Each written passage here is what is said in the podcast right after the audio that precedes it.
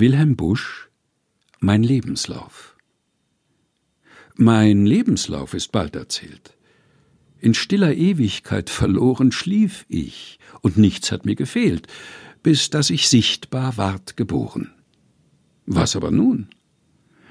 Auf schwachen Krücken, ein leichtes Bündel auf dem Rücken, bin ich getrost dahingeholpert, mitunter grad, mitunter krumm, und schließlich musste ich mich verschnaufen. Bedenklich rieb ich meine Glatze und sah mich in der Gegend um. Oh weh, ich war im Kreis gelaufen, stand wiederum am alten Platze, und vor mir dehnt sich lang und breit, wie ehedem, die Ewigkeit. Wilhelm Busch Mein Lebenslauf, gelesen von Helga Heinold